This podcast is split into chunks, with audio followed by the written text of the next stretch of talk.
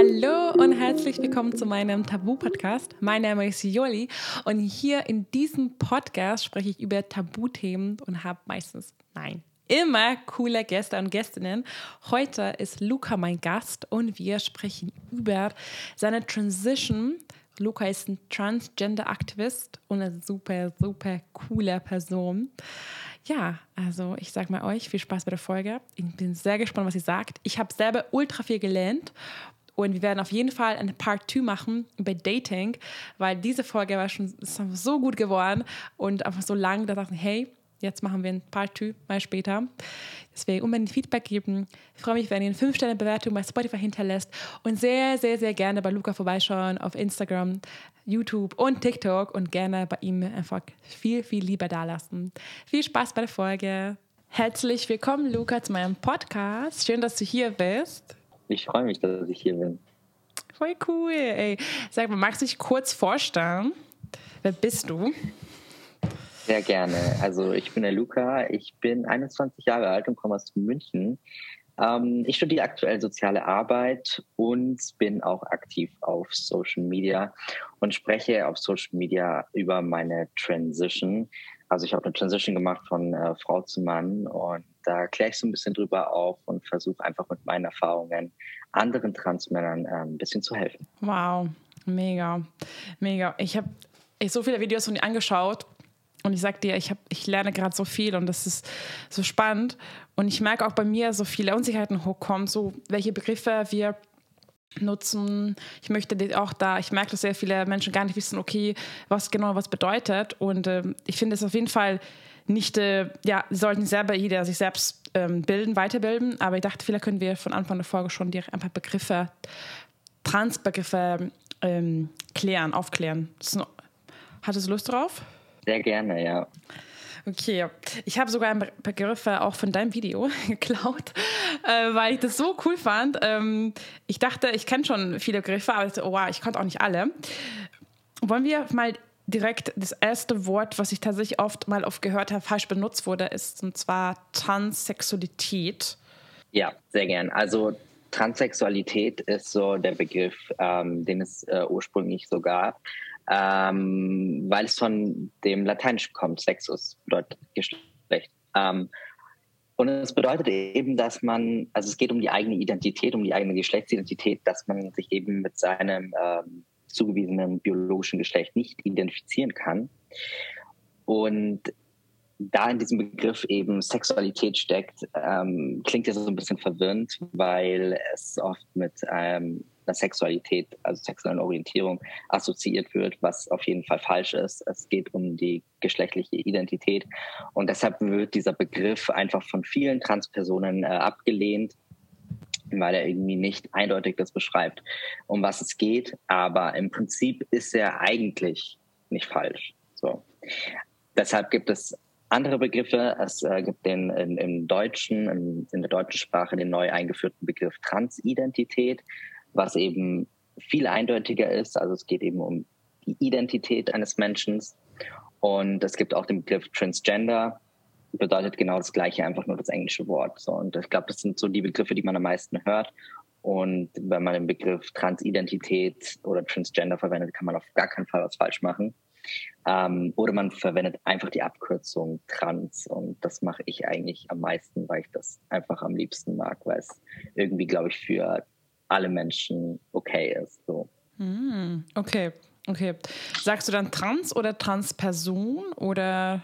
Kommt drauf an, eben, ob man, also Trans, also ja, kommt drauf an, für was ich es verwende. Aber ähm, ich sag natürlich, also ich sag Transperson, äh, Transmann, Transfrau, je nachdem, ob es eben wichtig ist, gerade zu betonen, dass die Person trans ist. Ähm, also da ist natürlich auch wichtig so, ähm, klar, ich bin ein Transmann, aber ich, ich, ich bin ein Mann so und ich, ich stelle mich nicht vor, dass ich, dass ich ein Transmann bin. Aber wenn es gerade in dem Kontext wichtig ist, äh, zu sagen, ähm, dann sage ich natürlich Transmann. Ähm, und mhm. da ist auch wichtig, man schreibt das auseinander. So, ne? Also ähm, genau, das glaube ich, das wird auch ganz viel falsch gemacht, dass es groß geschrieben und zusammengeschrieben wird. Ähm, aber es ist genauso wie wenn ich sage, ich bin ein sportlicher Mann, bin ich auch ein Transmann. So, es beschreibt einfach nur einen Teil meiner Identität. Okay, danke dir. Ich habe es falsch geschrieben. Alles klar. Gut, äh, ja, wieder was gelernt. Ähm, ja, ich habe auch zum Beispiel Transperson in, in zwei Wörtern geschrieben. Dann habe ich bei dir gesehen, dass du zusammenschreibst und dann weiß ich, oh. Ähm, ah, nee, das meine... schreibe ich auch auseinander, genau. Echt? Also, ah, okay. weil du würdest okay. ja sagen, äh, das ist eine Transidentität, transidente Person. Mhm. So, und äh, trans ist ja nur die Abkürzung von transident oder transgender. Und deshalb äh, schreibst du es genauso auseinander. Genau. Mhm. Okay, alles klar. Alles klar. Okay. Gut. Und Transfrau und Transmann. Ähm, ich habe tatsächlich, ich war jetzt in Thailand drei Monate und da habe ich oft das gehört, was ich auch im Video meintest. Viele haben das Wort benutzt, Transa. Und das ist ja auf jeden Fall falsch. Und da wollte ich wissen, dass du da vielleicht über den zwei Begriffen Transfrau und Transmann reden können. Ja, ähm, also Transe ist, äh, würde ich sagen, eine Beleidigung. Also das mhm. sollte man auf gar keinen Fall verwenden. Ähm, und Transfrau und Transmann bedeutet einfach, dass ich zum Beispiel, ich ähm, bin zur Welt gekommen mit dem biologisch weiblichen Geschlecht, ähm, identifiziere mich aber als Mann und deshalb bin ich ein Mann und ich bin ein Transmann und genauso gilt das andersrum. Mhm. Genau. Okay. Mhm. Okay, verstehe, verstehe. Und es gibt ja die Abkürzungen, was du auch ja ähm, benutzt in deinem ähm, das Profil, also das ähm, FTM, MTF und das nochmal auf äh, Deutsch. Genau, also FTM bedeutet Female to Male und MTF äh, Male to Female das verwendet man einfach oft, um zu beschreiben, ähm, ist von welcher Richtung ist es jetzt quasi. Ne? Also wenn ich jetzt sage, ähm, ich bin trans und äh, man weiß vielleicht gerade nicht, weil man kann es ja auch nicht einem Menschen ansehen, so. Ähm, deshalb sagt man dann, okay, FTM und dann weiß man Female to Male, genau. Mhm. Und warum will man das wissen eigentlich? Frage ich mich. Warum man es wissen will? Also ja, ich meine, also, so, so, warum soll, also ist das so, ist jetzt, ja, warum ist das so wichtig, ne, zu wissen? Ähm, ich finde es überhaupt nicht wichtig zu wissen, ehrlich ja. gesagt. Ja. Ich benutze es einfach nur auf Social Media, weil ich auf Social Media ähm, darüber spreche und über meine Transition spreche. In meinem privaten Leben äh, fallen diese Begriffe fast nie. So, mhm. also wenn ich mich vorstelle, dann bin ich der Luca und ähm, da gibt es keinen Grund zu sagen, dass ich trans bin oder so, überhaupt nicht. Ähm, aber wie gesagt, wenn es äh, darum geht, über das Thema zu sprechen, dann sind diese Begriffe einfach äh, wichtig, um zu wissen, von, von was sprechen wir eigentlich gerade. So. Okay, ja, deswegen habe ich gefragt, Herr Stock, ja, du bist der Luca und so, Voll. ja, also warum soll man überhaupt, aber ja, mit Social Media. Du hast dich ja entschieden, dass du da in die Öffentlichkeit gehst und du bezeichnest dich auch als ähm, Transgender-Aktivist, richtig? Ja, schon. Also ich glaube, ich versuche auf Social Media so mein Bestes zu geben, um für Sichtbarkeit zu sorgen. Und ich finde, äh, das ist auch ein Teil des Aktivismus, ähm, weil man sich hinstellt und ähm, für Rechte einsteht und kämpft, ähm, eben auch auf Social Media.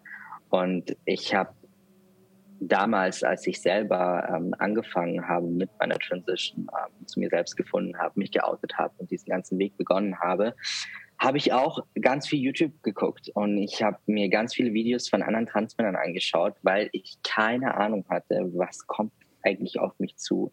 Ich wollte wissen, ähm, was, was andere durchgemacht haben. Ähm, wie ist es auch mit Operationen und so weiter? Also man hat so viele Fragen im Kopf und man braucht irgendjemanden, der einem diese Fragen beantwortet.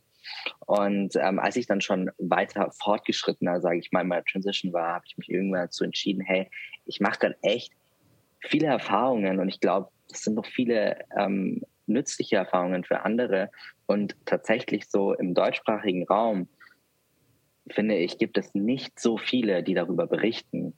Und ähm, deshalb habe ich mich dann dazu entschieden, darüber zu berichten und einfach mal meine Erfahrungen anderen zu erzählen. Und ähm, habe dann äh, kurz darauf, so nach ein paar Monaten nach den ersten Videos irgendwann, äh, mal den ersten Kommentar bekommen, boah krass, du hast mir echt geholfen mit deinem Video. Und das hat mir so gezeigt, okay, krass, ähm, das ist auch wirklich wichtig, dass man darüber spricht. Und das sind so viele Menschen da draußen, ähm, die das brauchen, die auch vielleicht so einen Zuspruch brauchen, ja, die vielleicht auch Unsicherheiten haben oder einfach wissen wollen, ähm, auf, auf was äh, muss ich mich einstellen und was kommt auf mich zu. Hm. Jetzt wollte ich auch fragen, wie, ob es andere noch im deutschsprachigen, Raum sind. Und deswegen mega, wow, das ist so schön, dass du so vielen helfen kannst. Und ähm, wow, das, ich, hattest du quasi dann damals englische Videos angeschaut? Oder welche Videos hast du da oder angeschaut? Ähm, teilweise ja, ähm, aber auch deutsche. Aber ich muss sagen, die YouTuber, die ich damals geguckt habe, die damals Videos gemacht haben, die haben aufgehört. Also die machen alle keine Videos mehr. Ähm, das ist irgendwie häufig so. Ich glaube, das liegt vielleicht auch daran, dass man dann vielleicht irgendwann seine Transition auch abschließt. Die meisten machen es halt eben innerhalb der Transition und nehmen einen so mit. Und hier, ich habe angefangen mit den Hormonen und so weiter. Und ich kann es voll nachvollziehen, dass man vielleicht dann seine Transition abgeschlossen hat und dann will man vielleicht auch mit dem Thema so abschließen. Und ich glaube, das ist so der Hauptgrund auch, warum dann viele auch damit aufhören, weil es im Endeffekt einfach um die Transition so ging. Ähm, genau, und jetzt habe ich so den Eindruck, ich, ich weiß nicht, wie es wirklich ist, aber ich habe den Eindruck, dass es schon auch auf YouTube abgenommen hat, dass Leute darüber so sprechen. Es ist jetzt mehr, glaube ich, auch auf ähm, Instagram und auch auf TikTok aber YouTube irgendwie nicht mehr so viel, habe ich das Gefühl, so im mhm. deutschsprachigen Raum. Ja. Hm. Spannend, spannend, spannend. Hm. Interessant. Und ja, wollen wir dann direkt mal zu deiner Geschichte ähm, gehen und ja, ich weiß gar nicht, wie ich das fragen soll, aber wie hat das alles bei dir begonnen? Das ist ähm, immer so eine Frage, die ich auch ganz oft gestellt bekomme. So auch, wie habe ich es rausgefunden? Und ähm, es ist tatsächlich nicht so einfach, das äh, ganz kurz und knapp zu erzählen. Aber ähm, sagen wir mal so, ich habe gemerkt, dass ich irgendwie nicht richtig bin, da wo ich bin. Das habe ich schon in ganz, ganz jungen Jahren gemerkt, so bereits im Kindergartenalter. Ähm, und habe als Kind immer den Wunsch geäußert, ich möchte ein Junge sein. So. Ähm, ich war irgendwie okay mit meinem äh, damaligen Namen, ähm, aber ich glaube aus dem Grund, weil meine Eltern mich auch das so ausleben haben lassen. Also ich konnte meine Haare so haben, wie ich wollte. Ich musste äh, nicht irgendwas anziehen, was ich nicht anziehen wollte. Ich war auch nur mit Jungs befreundet im äh, äh, Kindergartenalter und ich würde sagen, so stereotypisch hatte ich einfach so, ein, so, ein, so eine ganz typische äh, Jungskindheit. Ne? Also wenn man jetzt so so die Geschlechtsstereotypen äh, davon ausgeht. Und ähm, ich habe aber mh, mm, so in der Zeit, da, wo man dann ähm, auf eine weiterführende Schule geht, so einen gesellschaftlichen Druck auch irgendwie gespürt, was ich ziemlich krass finde, weil es echt ein junges Alter ist. Aber ich hatte Angst, eben ausgegrenzt zu werden, weil ich anders war und habe mich dann ähm, dazu entschieden, mich in diese ähm, gesellschaftlich, äh, gesellschaftliche Mädchenrolle hineinzupressen und habe mich äußerlich auch ganz stark verändert. Ich bin auf eine Mädchenschule gegangen, was irgendwie super crazy ist. ähm, und da war ich dann, glaube ich, zwei Jahre oder so und habe danach die Schule gewechselt.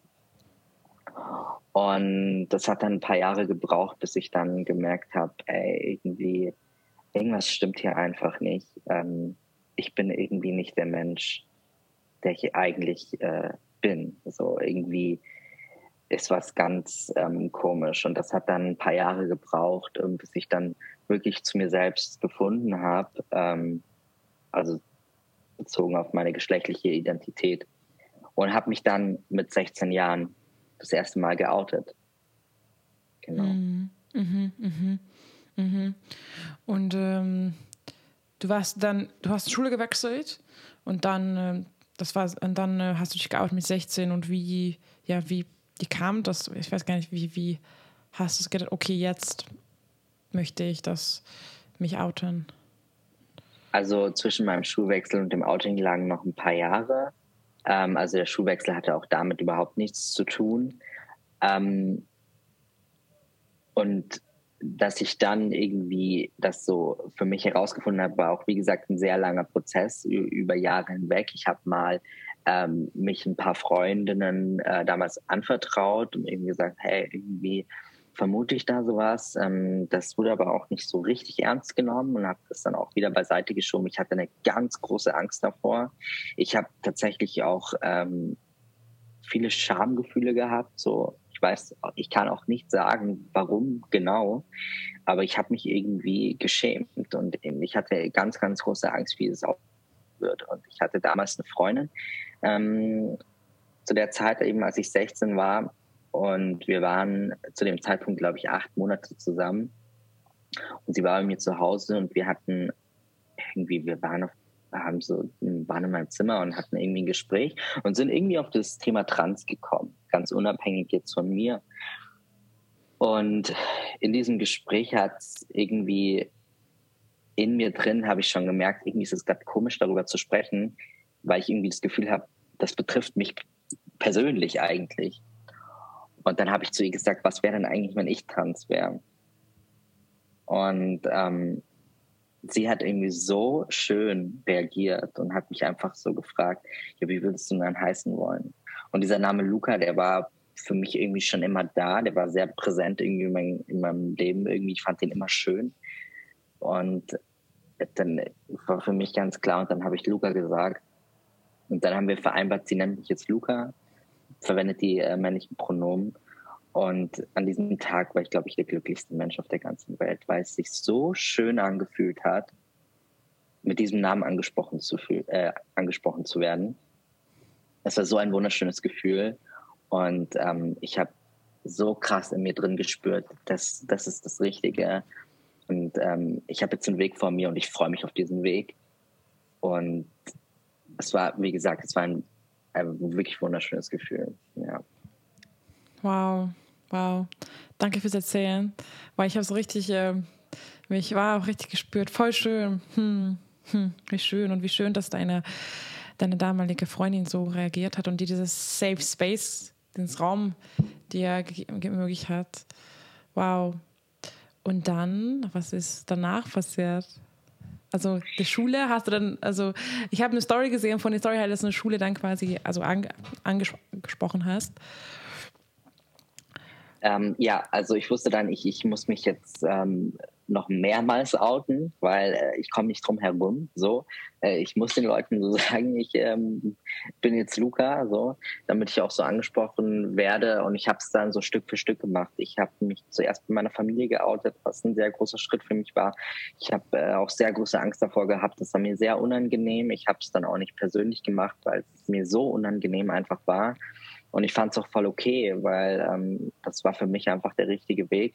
Und es wurde gut aufgenommen, ähm, was sehr schön war. Und ich habe mich dann, äh, ich war damals ja eben noch in der Schule, ich glaube 11. Klasse, und ähm, bin dann zu der Vertrauenslehrerin meiner Schule gegangen, habe mich ihr anvertraut ähm, und wir haben dann so miteinander vereinbart, ähm, wie wir das jetzt machen. Und ähm, sie hat das dann den Lehrern äh, LehrerInnen allen gesagt bei der Lehrerkonferenz, dass sie schon mal Bescheid wussten. Und wir haben einen Tag vereinbart, an dem sie in der Klasse ist, ähm, ganz zufällig. Und ich es eben der Klasse sage, weil mir das wichtig war. Ich wollte das selber machen. Und ähm, das wurde auch ganz gut aufgenommen. Also ich, so bei meinem Outing hatte ich äh, da keine negativen Reaktionen oder so. Genau.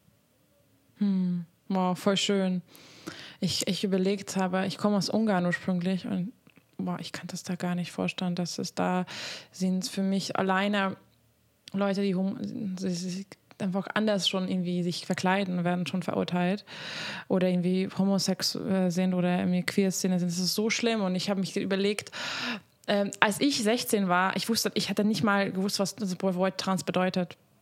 Ich kann ehrlich sagen. Ich wusste es nicht. Und ich frage mich dann bei ja. dir, wie, wie, ähm, Woher wusstest du das? Das ist äh, tatsächlich eine gute Frage. Ich wusste zu dem Zeitpunkt tatsächlich auch nicht wirklich viel über das Thema. Ich habe ein paar Jahre davor irgendwie, ich weiß nicht, das hat man irgendwie so mitbekommen, ne, dass es äh, Menschen gibt, die trans sind. Und ähm, aber wirklich viel wusste ich darüber nicht. Ich wusste einfach nur, dass es Menschen gibt, die sich eben nicht mit ihrem ähm, biologischen Geschlecht identifizieren und eben so eine Transition machen, aber mehr wusste ich irgendwie auch nicht. Und zu dem Zeitpunkt eben habe ich auch nicht wirklich viel darüber gewusst, äh, als ich mich geoutet habe. Ich habe dann erst danach angefangen, mich richtig zu informieren. Und genau, aber das war irgendwie so ein Thema, was man irgendwie einfach so mitbekommen hat. So wie es auch mhm. ähm, homosexuelle Menschen gibt. So. Genau. Mhm. Denkst du, dass Social Media dazu beiträgt, dass es hilft, ein bisschen das noch mehr Sichtbarkeit zu machen? Auf jeden Fall. Das, das glaube ich auf jeden Fall. Ich habe es gerade auch gemerkt, dass ich mich eben geoutet habe. Das ist ja jetzt auch schon äh, einige Jahre her. Äh, 2016 war das eben. Ähm, so die Menschen um mich herum hatten wirklich keine Ahnung über das Thema. Ähm, auch, auch so gar keine Sensibilität in dem Sinne zu wissen, ähm, was sagt man, was sagt man nicht, wo gehe ich zu weit, wo ist die Grenze. Das war vielen nicht bewusst und es war auch den allermeisten überhaupt nicht bewusst, dass es echt ähm, auch schlimm für mich ist, äh, wenn man mich misgendert und wenn man ähm, meinen äh, Geburtsnamen verwendet. Ähm, genau. Hm. Ja, und wie bist du dann damit umgegangen? Also, also jetzt hast du nicht mehr versucht, dann, dann einzeln zu sagen oder wie bist du umgegangen damit? Also ich habe bei meinen Outings immer gesagt, ich, ich möchte jetzt eben Luca genannt werden. Ich glaube, das war auch klar. Aber was auch klar ist, dass vielen, und ich glaube gerade auch so die Menschen, die, die einem sehr nahe stehen, die einen schon sehr lange kennen, dass sie auch ein bisschen brauchen. Und das ist auch, finde ich, total okay. Das ist eine sehr große Umstellung. Es verändert sich irgendwie viel. Und es ist anfangs schon noch öfter passiert, dass man ähm, meinen äh, vorherigen Namen verwendet hat, äh, was irgendwie immer aufs Neue kein schönes Gefühl war. Ähm, und ich habe es anfangs den Menschen überhaupt nicht böse genommen oder so. Äh, je nachdem, also ist es absichtlich passiert oder nicht. Und ich muss aber ehrlich sagen, weil du mich jetzt nach meiner Reaktion gefragt hast, ich war damals noch nicht so ein selbstsicherer Mensch, dass ich mich irgendwie großartig getraut habe, was zu sagen, sondern das ist passiert und ich habe es hingenommen und habe es einfach so über mich, sage ich mal, ergehen lassen. Aber ich habe lange Zeit die Menschen nicht verbessert und habe es einfach so, ich sag mal, mit mir irgendwie machen lassen. Hm. Ja. Ja, aber ja, verstehe, verstehe. War wow, echt schwierig. Ähm, und was, ja, was sind, was sind die Schritte danach? Und die, meine Frage wäre auch so, woher weiß man, was die Schritte danach sind? So. So, wo gehe ich hin? Also ich glaube, ähm, der erste Schritt wäre so mal zu googeln und da würde man auf jeden Fall was finden. Ähm, es gibt ja auch äh, Seiten wie zum Beispiel Transmann e.V. ist ein Verein ähm, deutschlandweit. Die haben auch ganz viele nützliche Infos auf ihrer Website. Ähm, also da findet man, glaube ich, auf jeden Fall was, wenn man mal ins Internet guckt. Ähm, aber ich glaube, es ist auch wirklich für viele eine Herausforderung. Aber wenn man eine Transition machen will und wenn man ähm, auch medizinische Schritte ähm, machen möchte oder auch eine äh, Vornamens- und Personenstandsänderung haben möchte, dann ist der erste Schritt äh, zu einem Psychotherapeuten oder Psychotherapeutin, ähm, weil es einfach Voraussetzung ist. Also es gibt so ein paar Voraussetzungen. Man kann nicht einfach so sagen, hey, ich möchte jetzt mal irgendwie männliche Hormone und dann kriegt man die. Ähm, man muss schon einiges davor machen. Und ich glaube, wenn man diesen Schritt geht und äh, eben zu einem Therapeuten oder Therapeutin geht, dann kann man da auch alle Fragen klären, weil die Person hoffentlich ist auf das Thema spezialisiert. Da sollte man, das wäre ganz cool, wenn man darauf achtet. Man kann auch, es muss, ist aber auch nicht so wichtig, aber wenn die Person darauf spezialisiert ist, dann weiß die eigentlich auch alles über das Thema und kann einem auch weiterhelfen. Ähm, genau, und ich glaube, das ist so meistens äh, der erste Schritt, den man geht, dass man sich einen Therapieplatz sucht, dass man, man muss ja auch oft längere Zeit darauf warten auf einen Therapieplatz und dass man mit der Therapie beginnen kann, dass man dann weitere Schritte eben einleiten kann. Mhm. Das wollte ich auch gerade fragen, weil man muss teilweise echt voll lange auf den Therapieplatz warten. Und das ist das, also ähm, gibt es dann so Therapeutinnen, Therapeuten, die explizit äh, sich in dieses Thema sich auskennen dann? Und das kann man dann so googeln oder gibt es eine Liste oder? Ja, also es gibt eben welche, die auf das Thema spezialisiert sind. Ähm, und das kann man eben auch so googeln. Und ansonsten es gibt ja auch, ich weiß gerade nicht auswendig, wie diese Website heißt, aber irgendwie so Therapeutensuche oder sowas. Ähm, und da bin ich mir ziemlich sicher, dass man gibt dann so an, für was sucht man einen Therapeuten, dass es auch ähm, eine Auswahl gibt, äh, Transidentität. Ähm, genau. Mhm, okay. Und wie lange, wie lange musst du so warten auf den Platz? Ich habe ziemlich Glück gehabt, glaube ich. Ich habe nicht länger als einen Monat gewartet oder so, oder ein, zwei Monate. Ich habe mich auf mehrere Wartelisten direkt ähm, setzen lassen und habe eben bei einem dann relativ schnell einen Termin bekommen. Und mit dem habe ich mich von Anfang an super verstanden. Das hat, war richtig gut und ähm, da habe ich, glaube ich, echt ganz gut Glück gehabt. Und man muss auch sagen, so was ich auch von Erfahrungsberichten weiß, ist auch, dass man in der Großstadt, ähm, dass man es da einfacher hat, ähm, was die Therapeutinnen-Suche angeht, als jetzt irgendwie auf einem kleinen Dorf, weil man da natürlich das ist natürlich ein bisschen begrenzt. Also, ja. Hm, ja, ja, das ist, glaube ich. Mhm. Und äh, gibt es so eine bestimmte, also so eine, wie lange, wie lange muss man da quasi hingehen, um diesen, gibt's, also bekommt man dann so eine Bestätigung, okay, jetzt darfst du deinen medizinischen Eingriff machen oder wie kann man sich das vorstellen? Genau, also das hat sich in den letzten Jahren noch ein bisschen noch ähm, geändert bei mir damals noch war die Voraussetzung ein Jahr lang äh, Therapie. Ähm, ich glaube, mittlerweile sind es nur noch sechs Monate, also das muss so. Und ähm, dann braucht man auch noch eine Indikationsstellung. Und das kann auch nicht einfach ähm, jeder ausstellen. Ähm, also da muss der Therapeut oder die Therapeutin oder es kann auch äh, PsychiaterInnen sein, äh, die müssen dazu berechtigt sein, so eine Indikationsstellung zu stellen, ähm, wo eben dann eben drin dass man, dass es erforderlich ist, die und die Operation vornehmen zu lassen. Und das Gleiche gilt eben auch bei der Hormongabe. Da braucht man eben auch eine Indikationsstellung.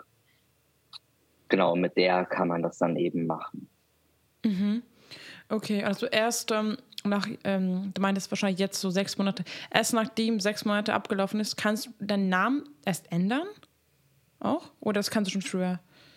Den Namen, das kannst du schon früher machen. Ähm, das äh, erfolgt ganz unabhängig äh, von diesem medizinischen Weg. Zum Glück. Früher war das nicht so. Ähm, und da stellt man einen Antrag beim Amtsgericht. Und das kann man, wie gesagt, ganz unabhängig davon machen. Man stellt einen Antrag und dann braucht man zwei voneinander unabhängige psychiatrische Gutachten. Das heißt, ähm, es werden einem zwei guter GutachterInnen gestellt, zu denen man gehen muss. Man kann aber auch im Antrag zwei vorschlagen. Das habe ich persönlich zum Beispiel auch gemacht äh, weil ich meinen eigenen Therapeuten vorgeschlagen habe und noch einen äh, weiteren, den ich irgendwie auch empfohlen bekommen habe. Und äh, wenn man die selber auch vorschlägt, dann ist es auch meistens so, dass man zu denen auch gehen darf. Und zu denen geht man dann hin, hat dann meistens, ich glaube, so zwei, drei äh, Gesprächstermine. Man muss viele Fragebögen ausfüllen und so weiter. Und die erstellen ein ganz langes äh, Gutachten und ähm, schicken das ans Amtsgericht und dann geht das Verfahren weiter sozusagen, genau. Mhm, mhm, mhm. Okay, und du weißt ja, und danach, als alles quasi dann das fertig ist, kannst du erst deine medizinischen Eingriffe anfangen. Ist das richtig? Nee, wie gesagt, das ist äh, ganz ähm, voneinander unabhängig. Das kann man theoretisch machen, wie man will. Man muss seinen Namen nicht ändern lassen und seinen Personenstand. Man kann es machen. Ähm, das hat im Endeffekt nichts miteinander zu tun, aber man muss sagen, zum Beispiel bei den geschlechtsangleichenden Genitaloperationen, also nicht bei jetzt bei uns äh, Transmännern ähm, die Brustentfernung, die meistens vorher stattfindet, gibt es einige Kliniken, die sagen, wir wollen diese zwei Gutachten, von denen ich gerade gesprochen habe, die wollen wir haben. Ähm, und ja, die hat man dann im besten Fall schon, wenn man seinen Namen schon geändert hat. Dann ist es kein Thema. Ansonsten müsste man halt schauen, dass man die noch irgendwie bekommt.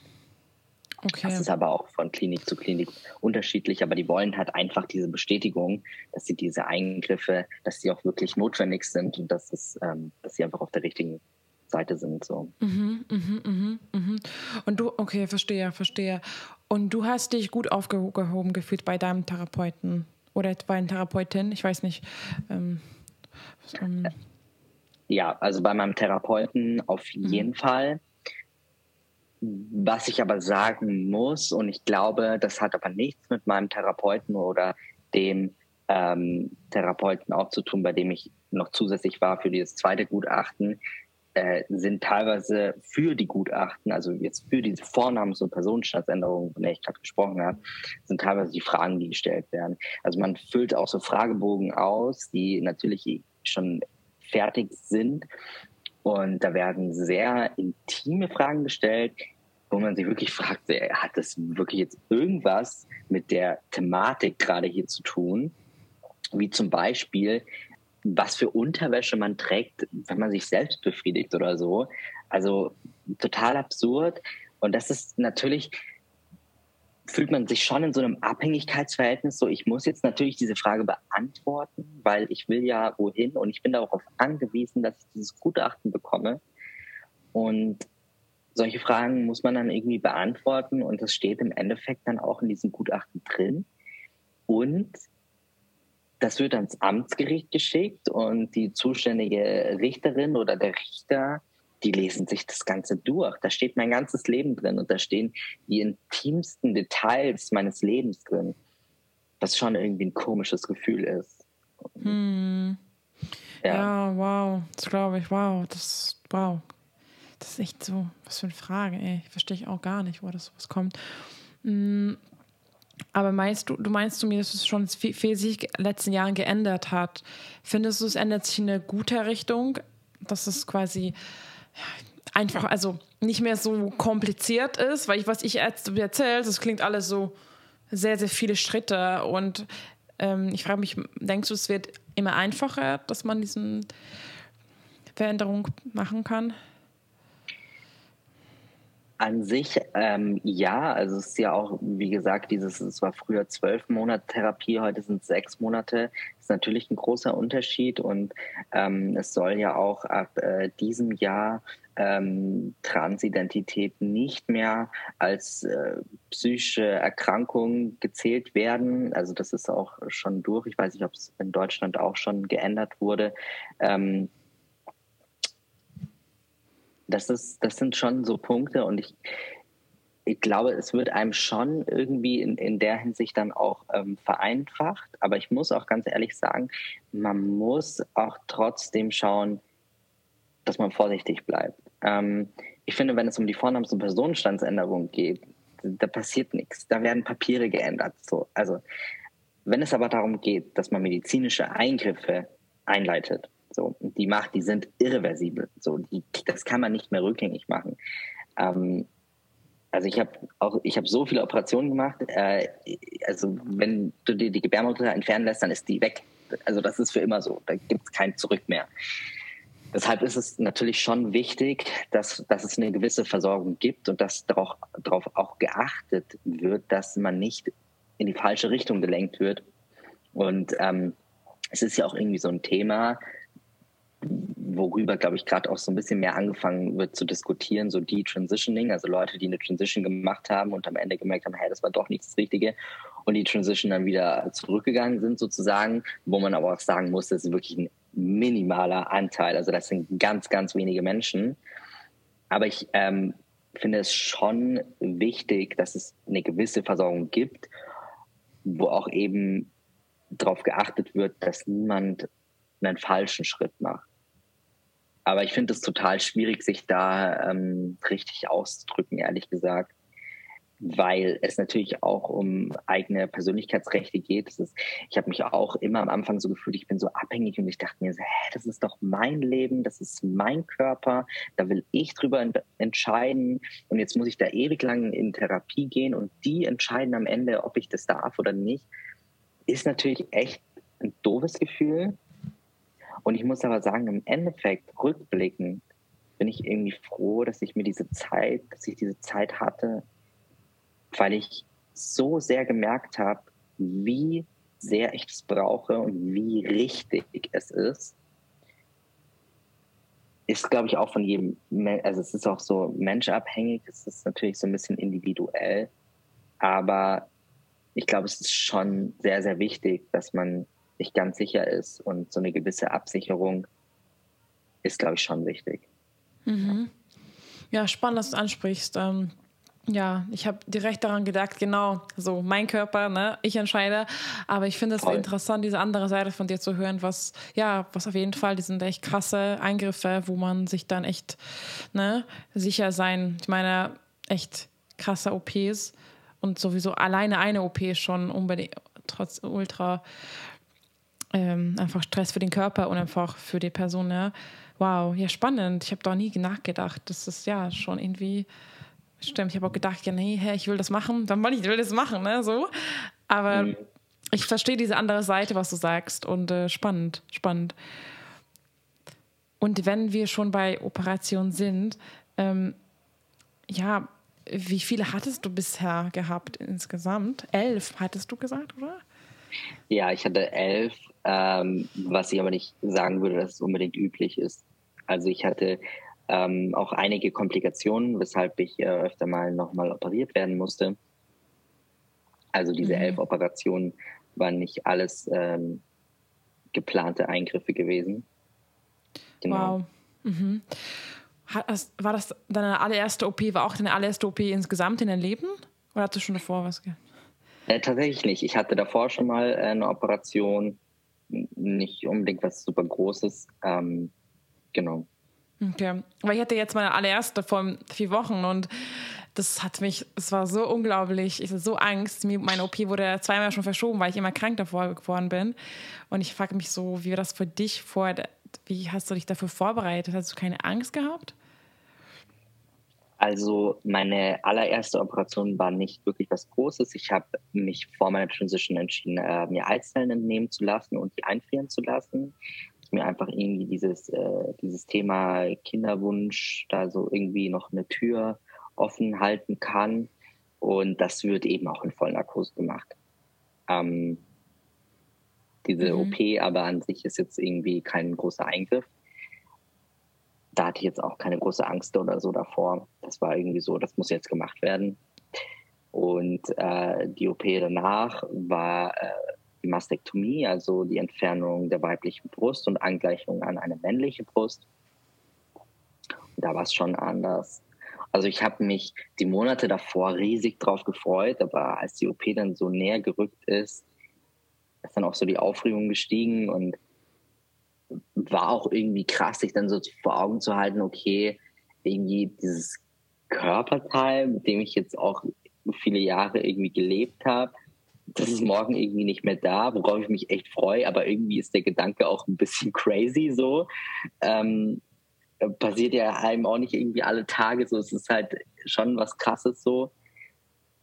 Aber größtenteils habe ich mich eigentlich drauf gefreut. Ich hatte aber auch keine Ahnung, wie man sich auf so eine Operation vorbereitet. Dementsprechend habe ich mich darauf nicht irgendwie großartig vorbereitet. Ich hatte danach leider eine Komplikation, also ähm, gleich nach der Operation. Ich, ich sollte eigentlich, sollte ambulant stattfinden. Ich wäre eigentlich nach Hause gefahren.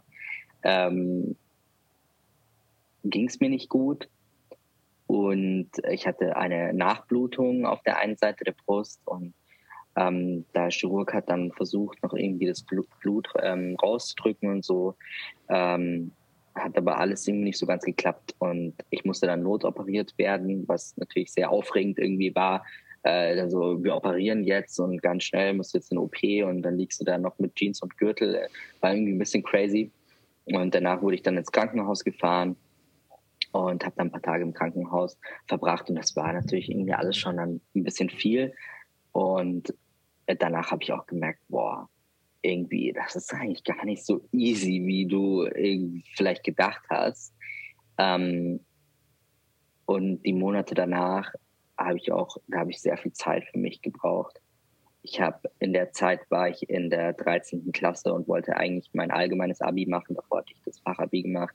Ich habe mich dann nach der OP dazu entschieden, die, diese Klasse abzubrechen, ähm, weil ich dafür überhaupt keinen Kopf hatte und habe mir erstmal ganz viel Zeit für mich genommen und ähm, musste mich so ein bisschen sortieren und auch mal so ein bisschen verstehen, okay, ähm, das, was du hier gerade machst, ähm, braucht ein bisschen mehr als so nebenbei mal locker das irgendwie zu machen. Hm, ja, wow, das glaube ich dir. Das glaube ich dir. Aber voll schön, dass du Zeit genommen für dich genommen hast. Hm, wow. Und ich frage mich, ähm, entscheidet, ähm, wie, wie entscheidet man, die erste OP ist quasi die OP, wo dann, äh, wie, wie, äh, gibt es so einen Ablauf, das ist immer so, oder kannst du sagen, hey, das will ich zuerst machen lassen, wenn man das sagen darf? theoretisch kannst du es dir schon entscheiden. Also theoretisch ist man da frei, aber der typische Ablauf ist eben, dass man ähm, diese Brust-OP zuerst macht, weil es auch in den allermeisten Fällen das ist, was einen am meisten zuerst mal stört, weil das stört dich ja in deinem alltäglichen Leben. Also du kannst ja nicht ja, ganz normal baden gehen. Ja, also kannst du schon, aber meistens wirst du dich dann irgendwie versuchen zu verstecken oder so, weil du dich damit natürlich nicht wohlfühlst. Ähm, deshalb äh, ist das, glaube ich, so meistens der erste Schritt, um einfach in, im, im Alltag auch gut zurechtzukommen. Und deshalb ist es eigentlich, also ich kenne noch keinen Fall, wo es jemand anders gemacht hat, sagen wir es mal mhm. so. Ja, okay, verstehe, verstehe. Und wie, ähm, ähm, genau, hast du dann mehrere Monate dann gebraucht für die Heilung, richtig? Und dann war es schon wieder die zweite OP oder wie stellt man sich das vor? Ähm, ja, ich hatte danach tatsächlich noch äh, eine Wundheilungsstörung an meiner Brust äh, und ich war auch ähm, mit der Ästhetik nicht zu 100 Prozent zufrieden. Deshalb habe ich da noch eine Korrektur vornehmen lassen, aber diese Wundheilungsstörung musste man eh operativ da musste jemand operativ was machen und dann habe ich noch ähm, die paar Sachen, die mich, die ästhetisch einfach nicht so ähm, schön in Anführungszeichen, sage ich mal, äh, ist natürlich subjektiv, ähm, waren auch korrigieren lassen, was man aber auch im Vorhinein weiß, weil die OP-Methode, die ich machen habe lassen, da wird Fett abgesaugt und da ist es schon im Vorhinein klar, es kann sein, dass man in der zweiten OP vielleicht noch mal ein bisschen mehr Fett absaugen muss, weil man nicht im ersten Schritt zu viel absaugt. So, genau. Ähm, also das ist schon manchmal üblich. Und ähm, danach ähm, muss ich auch erstmal so ein bisschen verstehen, will ich eigentlich noch weitergehen, brauche ich noch mehr Operationen, ähm, weil gerade die äh, Genitaloperationen, das sind dann schon größere Operationen ähm, mit mehr Risiken oder höheren Risiken. Ähm, und da muss man sich natürlich auch fragen, so brauche ich das, will ich das? Ähm, da habe ich ein bisschen Zeit auch äh, gebraucht, um das für mich auch herauszufinden, bis ich irgendwann zu dem Punkt gekommen bin, ich brauche das unbedingt, weil ich kann mir nicht vorstellen, mein Leben äh, für immer so zu leben, äh, noch in diesem Körper. Und ähm, ich werde sonst jeden Tag weiter drüber nachdenken. Also es war für mich dann zu einem gewissen Zeitpunkt sehr klar. Ähm, genau, dann ging es erstmal für mich darum, herauszufinden, welche Klinik ich gehen will, und da habe ich mir auch noch ein bisschen Zeit genommen. Und ein Jahr später, also ein Jahr nach der Mastektomie, hatte ich dann die nächste äh, OP, ähm, also Genital-OP. Und dazwischen war noch diese Korrektur. Mhm. Mhm. Okay, und es war ein anderer Klinik dann, wenn ich richtig verstanden habe. Genau, weil da muss man sagen, da gibt es verschiedene Methoden. Es gibt mehrere Kliniken in Deutschland, die das machen, ähm, mit unterschiedlichsten Methoden. Und da muss man natürlich vielleicht mehr Vor Vorgespräche ausmachen und auch gucken, äh, wie will ich das eigentlich, wo fühle ich mich wohl. Also da geht man eigentlich jetzt nicht einfach irgendwo hin und macht es dann da, aber es äh, ist jetzt nicht irgendwie eine Mandeloperation oder so. Ja, ja absolut verstehe ich. Und ähm, wow, ich stelle mir das so elf OPs, wie, wie ging es dir, ja, wie ging es dir dabei? Ähm, das ist gab es einen Punkt, wo du dachtest, oh, das ist, ich habe einfach geschafft nicht mehr nächste OP oder wie, wie ging es dir dann? Auf jeden Fall. Also es gab äh, öfter mal so Punkte, wo ich gesagt habe, ich kann gerade einfach irgendwie nicht mehr. Ähm, es ist irgendwie alles so viel. Und diese äh, letzten Jahre mit diesen ganzen Operationen war auf jeden Fall so ein Up and Down die ganze Zeit. Weil es natürlich auch nach einer Operation, wenn dann alles verheilt ist oder, ähm, oder man auch erstmal das OP-Ergebnis sieht, man will das ja, ne? Also man macht das ja für sich, um glücklich zu werden, ist natürlich auch ein euphorisches Gefühl. Also man freut sich auch darüber, über die Veränderungen. Aber natürlich ist es auch manchmal hart. Ähm, man hat Schmerzen nach einer Operation. Ähm, man ist eine gewisse Zeit lang eingeschränkt. Ähm, man muss zu Hause bleiben. Man kann keinen Sport machen und so. Oder hat Komplikationen, muss nochmal operiert werden. Es verhält nicht richtig gut das sind halt alles so Sachen, wo es dann manchmal Punkte gibt, wo man sagt, hey, boah, das ist gerade echt viel. Und ähm, ich habe das dann auch immer voll zugelassen. So, man darf auch dann einfach mal sein Tief haben. Das ist voll okay. Ähm, aber immer mit dem ähm, Gedanken im Hinterkopf. Danach musst du dich aber wieder aufraffen. Du kannst nicht in deinem Tief so hängen bleiben. Das ist ganz, ganz wichtig für dich. So. Hm. Ja, wow. Ja, das, das ist echt so spannend, weil man sich freut, aber dann ja trotzdem dann natürlich ist schmerzhaft und ja, wow, das ist sehr spannend. Das, hm, ich mag bei mir und ich, ich finde es find unglaublich, weil mein Eingriff war eigentlich jetzt, ich hatte einen Tumor gehabt, wo der jetzt, aber ich kann, ich dachte mir, das war schon so schlimm und ich war für mich fünf Tage im Krankenhaus. Ich weiß nicht, du weißt, wie es bei dir war. Du warst teilweise noch länger im Krankenhaus, oder? Ja, also bei der größten Operationen, also bei dem ähm, äh, Penisaufbau, war ich ja gute drei Wochen im Krankenhaus, genau. Das wow. war, der, war die längste Zeit. Mhm. Wow. Ja, okay, das ist echt. Wow, wow. Und wie äh, fühlst du dich jetzt? Ich weiß gar nicht, hast du jetzt äh, weitere OPs oder ist jetzt, sagt man, Transition abgeschlossen? Kann man das so sagen? finde ich, kann man auf jeden Fall sagen. Okay. Ähm, für mich persönlich habe ich meine Transition abgeschlossen. Ich habe, es ist halt bei mir gerade ein bisschen, ich weiß es nicht so ganz genau. Also ich weiß noch nicht, ähm, wie es bei mir genau weitergeht. Ich hatte im letzten Jahr eine Operation, das sollte meine letzte sein. Ich habe eine Erektionsprothese und ein Hohnimplantat implantieren lassen. Ähm, und damit sollte eigentlich meine Transition abgeschlossen sein. Ist es für mich jetzt auch, ich hatte eine Infektion und zwei Wochen später wurde alles wieder explantiert. Also ich, ich hatte nichts von der OP, sagen wir mal so. Und ähm, das war ziemlich hart für mich. Ähm, es war auch wirklich das Schmerzhafteste, was ich je hatte. Ähm, also körperlich und auch diese riesen Enttäuschung, die ich eben hatte, aufzuwachen und ähm, die Nachricht zu bekommen, wir mussten alles explantieren. Und da musste ich mich irgendwie äh, die Monate danach auch wieder voll fangen irgendwie und ähm, habe auch erstmal gesagt, boah, ich will das nicht mehr, aber ich habe es ja auch nicht einfach so gemacht, sondern weil ich es eigentlich wollte. Und ähm, ich bin natürlich jetzt wieder so auch am Überlegen, ähm, wie es gerade weiter, aber ich weiß es einfach gerade nicht so, weil ich so eine schlechte Erfahrung gemacht habe und natürlich auch Angst davor habe, dass es wieder passiert. Ne, also nur wenn man dann einen zweiten Versuch startet, heißt es nicht, dass es dann klappt. Ähm, und man kann natürlich auch, also wenn da wird so viel gemacht bei so einer Operation, ne, wenn so eine Prothese da eingesetzt wird, äh, man hat natürlich auch Risiken, so wie Gefühlsverlust oder so, oder dass es ähm, ästhetisch nicht mehr so aussieht wie davor. Kann äh, alles sein. Ähm, also man geht natürlich auch Risiken ein und, und ich bin mit dem, so wie es jetzt ist, bin ich sehr happy. Also ich bin sehr glücklich mit, äh, mit, mit meinem Ergebnis, das ich, das ich habe und ähm, ich, ich fühle mich wohl in meinem Körper, was echt ein geiles Gefühl ist.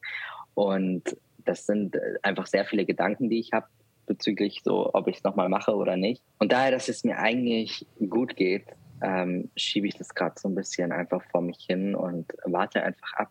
Bis sollte es irgendwann der Zeitpunkt kommen, wo ich sage, ey, ich brauche unbedingt eine weitere Operation, ich will es nochmal probieren, dann werde ich es vielleicht machen, aber gerade ist es so okay. Hm, ja, verstehe, verstehe, absolut. Ähm, und ich frage mich, die Kosten für die ganze OPs, hat das die Krankenkasse übernommen?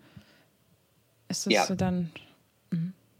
Genau, also die Krankenkasse übernimmt im Normalfall äh, die Kosten. Man muss halt eine, man muss das beantragen.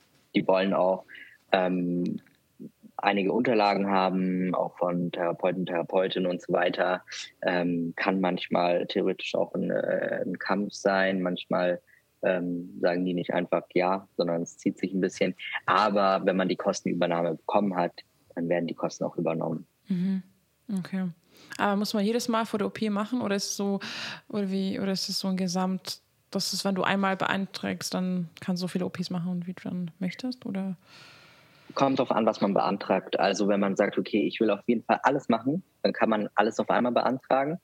Ähm, man kann aber auch erstmal nur die erste Operation beantragen und dann die weiteren Operationen. Aber wenn man einmal eine gewisse Operation beantragt hat oder auch mehrere zusammen und man hat den Antrag, also der ist durchgegangen und man hat Kostenzusage bekommen, dann hat man das. Das kann man, das kann einem dann auch keiner mehr wegnehmen. So. Okay, verstehe, verstehe. Sehr gut, sehr gut. Und wie hast du dich ähm, physisch äh, verändert? Ähm, du meintest zu mir, dass du da nicht so sicher, selbstsicher warst äh, vor deine, also am Anfang, ähm, als du noch 16 warst. Wie hast du dich seitdem verändert? Also, also psychisch meinst du? Ja, also ja. jetzt. Hm. Ähm, ich glaube, ich habe mich schon irgendwie krass verändert. Also, wenn ich so zurückblicke, war ich damals eine sehr unsichere Person, die irgendwie so ganz verwirrt irgendwie war und irgendwie gar nicht so wusste, wo ihr Platz eigentlich ist in dieser Welt. Und ähm, ich habe auch, wir hatten ja vorhin, bevor der Podcast losgegangen ist, so dieses Thema Nein sagen zum Beispiel.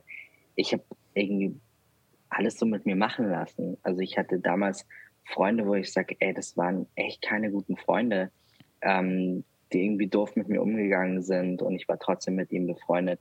Ähm, und als ich dann angefangen habe, auch Hormone zu nehmen und ähm, eben die Transition begonnen habe und einfach glücklicher geworden bin und irgendwie immer Stück für Stück in meinem Körper angekommen bin, habe ich das auch einfach nach außen auch ausgestrahlt und habe mit der Zeit auch einfach diesen, diesen Platz, den ich davor irgendwie nicht so richtig hatte, irgendwie gefunden. Und jetzt zum Beispiel umgebe ich mich nur noch mit Menschen, die mir gut tun. Und Menschen, die doof zu mir sind, die haben keinen Platz in meinem Leben verdient. Ähm, plus außerdem so habe ich auch so, haben sich meine Ansichten auch ein bisschen verändert. Ich habe das Leben viel mehr schätzen gelernt auch durch die ganzen Operationen. Wenn man, ich meine, du hattest jetzt auch eine OP, du kennst es, man liegt da im Krankenhaus, ähm, man hat Schmerzen und äh, vielleicht und und in solchen Situationen war ich eigentlich einfach nur so glücklich darüber, dass ich eigentlich ein gesunder Mensch bin, so und dass ich, ähm, dass ich gesund bin und dass ich mein Leben so leben darf, wie ich will, in Freiheit. Ähm, also das sind irgendwie so Gedanken, glaube ich, die man vielleicht ansonsten nicht so krass bekommt, weil man nicht immer irgendwie so eine Riesenoperation oder so hat. Ne? Hm. Ja, das stimmt. Absolut, ja. Einfach dankbar sein, dass, es, dass man lebt, gesund ist. Ja. Hm. ja, voll schön, aber ich finde auch, dass so ein OP macht das, also voll oft höre ich das auch, dass man dann so richtig wertschätzt. Die Gesundheit auch. Und die, die Menschen, die dann auch für uns immer da sind. Und ja, hm, voll schön. Und ähm, hattest du, du hast ja angesprochen, dass du ja auch Hormone nimmst. Und ähm, ja, ich, ich, ich kenne mich jetzt gar nicht richtig aus. Was für Hormone nimmt man? Ist es dann Testosteron oder was anderes noch? Oder? Genau, also ich äh, nehme Testosteron und bekomme das als, als Spritze ähm, verabreicht und ähm, habe angefangen mit so eher kleineren Spritzen alle drei Wochen Und nach sechs Monaten bin ich auf so eine größere Spritze umgestiegen, die die allermeisten, glaube ich, bekommen. Und die bekommt man meistens so alle drei Monate. Mhm. Ja. Und das hast du von ab wann, wann war der, wann, ab wann nimmst du, also bekommst du diese Spritze? Seit, ähm, zu überlegen, ich glaube fünf Jahre, seitdem ich 17 mhm. bin. Okay. Ja. Wow, wow. Und, und das ist ähm, Testosteron, also das hilft, ja, was, was für Veränderungen, was, was weil, weil die was bemerkt hast, also danach? Im Prinzip kann man sich eigentlich so vorstellen, dass der ganze Körper eigentlich vermännlicht. So. Also mhm. die Geschlechtshormone sind ja auch dafür da, dass auch die Geschlechtsorgane sich ähm, äh, ausprägen. Und es passiert eigentlich alles, was bei Cis-Männern, also Männern, die äh, biologisch männlich geboren sind, sich damit auch identifizieren, ähm, auch passiert. Man kommt in den Stimmbruch, es fangen an, Haare am ganzen Körper zu wachsen. Ähm, es verteilt sich auch, äh, die, die Fettverteilung am Körper, die verändert sich auch. Also zum Beispiel das, das Fett, was man auch an den, an den Hüften hat, ähm, was ja bei Frauen eben typisch ist, das äh, lagert sich an anderer Stelle hin. Ähm, Muskel, die Muskeln ähm, wachsen auch äh, schneller und mehr. Also es ist jetzt nicht so, dass man dann morgen aufwacht und super viele Muskeln hat, aber man wird schon, sage ich mal jetzt an den Schultern wird man breiter und so weiter. Genau, im Intimbereich äh, passiert meistens auch was. Also die Klitoris, die wächst in den allermeisten Fällen ähm, um ein paar Zentimeter. Ähm, genau, ich weiß jetzt nicht, ob ich, äh, ich habe bestimmt einige Sachen vergessen, aber es, es passiert einiges mit dem Körper. Mhm. Spannend. Und wie war das für dich, diese, Wahrne diese, sorry, diese Veränderung wahrzunehmen? Nicht so krass, wie ich es mir vorgestellt habe. Also ich habe es mir irgendwie krasser vorgestellt, weil es ist natürlich so, dass die Veränderungen nicht von heute auf morgen passieren. Also es ist so ein, ist ein Prozess und es ist langsam. Und irgendwie war es einfach normal, muss ich sagen. So wie man sich auch zum Beispiel, wenn man in die Pubertät kommt, verändert, dass da der Körper verändert. Es passiert irgendwie einfach. Und es war jetzt irgendwie nicht super krass. Und man sieht sich jeden Tag, man hört sich jeden Tag. Natürlich, wenn ich jetzt irgendwie ein Video angucke von vor fünf Jahren, dann höre ich da schon echt krass den Unterschied. Aber so war es eigentlich sehr normal, finde ich. Mhm. Hm. Spannend. Ja, ich habe es gesehen, dass du auf Instagram sehr viel geteilt hast mit ähm, deine, also wo du quasi gezeigt hast, deine Stimme damals, damals oder deine ha ähm, Körperhaare, also ein Gesicht Haaren fand ich auch sehr spannend zu sehen und das, ja, mh, mm, hm, interessant, interessant. Das, ich kenne das halt, ich, also ich, ich, wenn ich an Testosteron denke, denke ich auch dann oft an, ähm, ja, also so Bodybuilder, die dann halt ne, mehr Muskeln haben wollen. Aber ich habe auch gehört, dass dann auch schon ähm, manche Nachteile also entstehen, zum Beispiel, dass sie sehr empfindlich für die Sonne werden oder dass du dann, viele haben dann so sehr viele Unreinheiten ähm, bekommen. Hattest du sowas auch bemerkt? Also das mit der Sonne äh, nicht, das habe ich auch noch nicht ähm, gehört. Aber klar, so ähm, Unreinheiten bei der Haut oder auch Akne ist ähm, auf jeden Fall etwas, ähm, was passieren kann. Aber das ist dann eigentlich äh, temporär. Also es ist mhm. wie, wenn man so in die Pubertät irgendwie kommt und man Probleme hat mit Akne. Ähm, ja, und es gibt manche, die haben es und es gibt halt auch welche, die haben das gar nicht. Aber natürlich mhm. auch die Haut verändert sich. Ne? Die Haut wird äh, gröber. Ähm, ja, ja, und es verstehe. verändert sich natürlich auch äh, psychisch auch teilweise was. Also meistens die Libido, die steigt auch. Also das äh, Lustempfinden verändert sich auch. Hm. Ähm, mhm. Mhm. Ja. ja. Was ja. mir persönlich auch aufgefallen ist, ich, ich konnte nicht mehr, also ich kann nicht mehr so viel weinen wie früher. Also weinen fällt mir viel schwerer als ähm, davor. Mhm. Mhm. Okay. Meinst du, dass es schwerfällt, dass du Momente merkst, dass du weinen würdest? Oder was meinst du, dass es dir schwerfällt? Also, dass die Tränen einfach nicht kommen. Also physisch, nicht so psychisch, sondern so, vielleicht geht es mir gerade schlecht und ich, ich weiß irgendwie, äh, müsste ich jetzt weinen oder ich würde gern weinen, aber es kommen einfach keine Tränen. Mhm. Wow, interessant. Ja. Hm. Interessant, interessant. Wow, wow. Ich hätte noch viele Fragen, aber ich überlege tatsächlich, ob wir das ähm, vielleicht mal so eine zweite Folge aufnehmen, wenn du mal Zeit hast. Weil, wenn ich jetzt noch mal, ich wollte über Dating sprechen und du hast ja auch letztens ein Video hochgeladen, auch in Real. Fand ich auch sehr cool und dachte, hey, das, das dauert, glaube ich, viel zu lange wieder. Aber ich wollte noch mal was fragen und zwar zwei Fragen.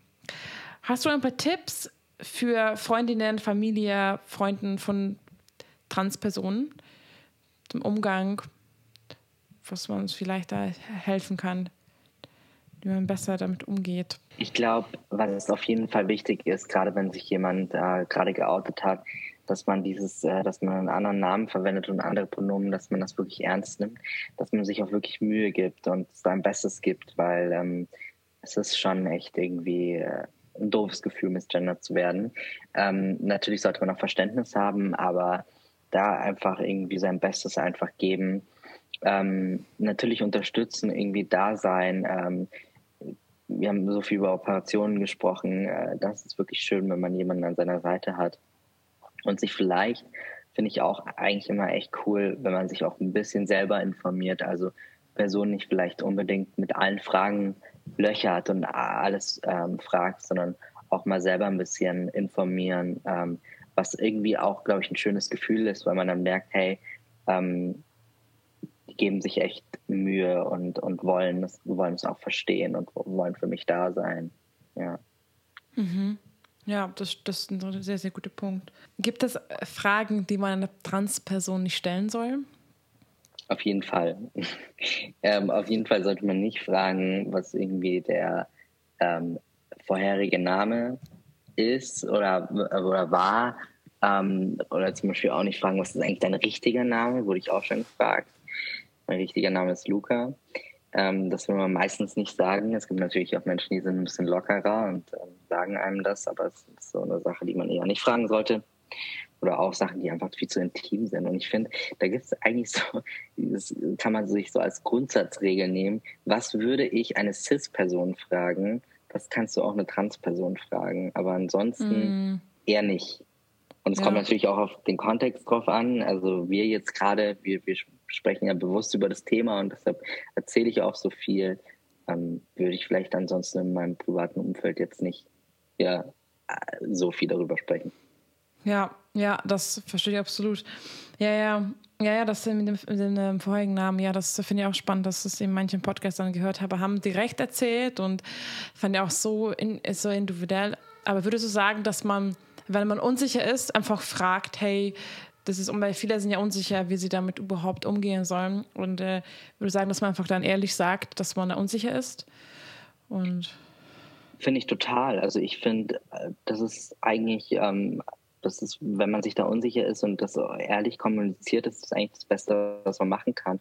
Und man kann, so wie du mich gerade gefragt hast, auch eine andere Person fragen, hey, gibt es etwas, was ich dich nicht fragen soll? Oder ähm, sag ganz ehrlich, äh, wenn ich hier irgendwie eine Grenze überschritten habe oder so. Also man kann ja einfach offen sein und offen miteinander reden. Hm. Ja, auf jeden Fall. Auf jeden Fall. Deswegen, äh, ja, mh, super, super. Und okay, letzte Frage. Sorry, ist mir aufgefallen.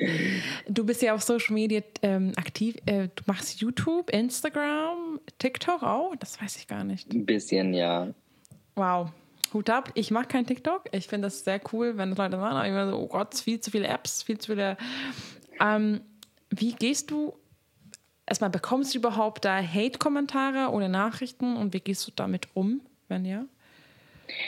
Bekomme ich schon. Momentan nicht so viel, aber äh, je nachdem. Auch auf äh, TikTok ist halt, wenn ein Video mal ein bisschen viral geht, dann auf jeden Fall mehr. Ähm, meistens äh, lösche ich. Also ich, ähm, gerade wenn es so richtig eindeutig ist, äh, wenn ich beleidigt werde oder sonst irgendwas, ich lösche das, weil ich das einfach auf meiner Seite nicht haben will und ich möchte auch nicht, dass andere Transpersonen das lesen. Das ist auch unschön für die, auch wenn es an mich gerichtet ist. Deshalb lösche ich einfach auch als Zeichen so, hey, bei mir, also könnt ihr nicht einfach machen, was ihr wollt. Das ist immer noch mein Account und äh, ich entscheide, was, was ähm, hier passiert. Ähm, aber ich muss schon sagen, wenn es so richtig ähm, viel ist, ähm, passiert manchmal bei so einem Video, das irgendwie vielleicht viral geht, dann äh, kann es mich auch mal treffen. Hm. Und dann äh, meistens rede ich dann mit meiner Freundin drüber. Passiert aber jetzt nicht so oft, dass es mich dann krass trifft, sondern ähm, hm. ich lösche es und versuche mich auf das Positive zu konzentrieren und auf die positiven Kommentare. Ja, voll gut, voll schön. Ja, aber es ist echt, ähm, TikTok habe ich auch gehört, dass es da eher, an, also nicht so liebevoll ist wie auf Instagram. Aber ähm, ich bin nicht auf TikTok, deswegen. Aber ich habe eine offene Beziehung und ich kann mir auch vorstellen, dass wenn ich da Videos posten würde, direkt auch ganz viel Hate kommen würde. Weil natürlich auch viele Leute ein Thema sich triggert, ne? Oder beziehungsweise einfach unglücklich mit dem eigenen Leben sind. Ja. Mm, wow, wir haben schon so lange geredet. Ähm, ja, voll cool. Ich könnte da noch ewig reden. Ich es so spannend und ich habe so viel gelernt. Also, eh, danke dafür, Luca, dass, dass du auch dann so vielen anderen hilfst und Mut gibst. Das ist echt so schön. Wow, das ist so schön. Vor allem, dass du selbst damals YouTube und Instagram benutzt hast und dass du jetzt so dann auch jetzt ähm, deine eigenen Erfahrungen teilst. Gibt es etwas noch, was du unbedingt teilen möchtest? Ich glaube, es war schon ein ganz schöner Abschluss. Ich glaube, ich, ich glaube, da waren schon ganz gute Sachen dabei. Das stimmt, sehr viele. sehr viele. Und man, äh, ich verlinke den Instagram natürlich und äh, ist in Ordnung, wenn die Leute auch dann schreiben und falls sie Fragen haben. Oder, oder am besten guckt erstmal Content an Ne? Erstmal Videos angucken und erst fragen, danach fragen, weil bei mir ist auch so, Leute gucken erst, fragen, weil sie gucken gar nichts an und fragen. Dann so, hey, da habe ich Podcast-Folge darüber. Guck das erstmal mhm. an, ne? Guck erstmal Videos an, guck dir Videos von Luca erstmal an. Ähm, Posts, also du hast ja Post, Reels und halt, du hast dann YouTube-Videos, die halt mega informativ sind. Genau, und dann erst, wenn ihr alles geguckt habt, dann, dann eine Frage stellen. cool. Genau. Cool. Danke für deine Zeit, danke, dass du hier warst. Und äh, ja, ich wünsche dir noch ein schönes Wochenende. Das wünsche ich dir auch. Danke, dass danke. ich hier sein durfte. Es hat auf jeden Fall sehr viel Spaß gemacht. Ja, fand ich auch. Danke, Luca. Bis dann und danke fürs Zuhören. Alle, an alle. Ciao.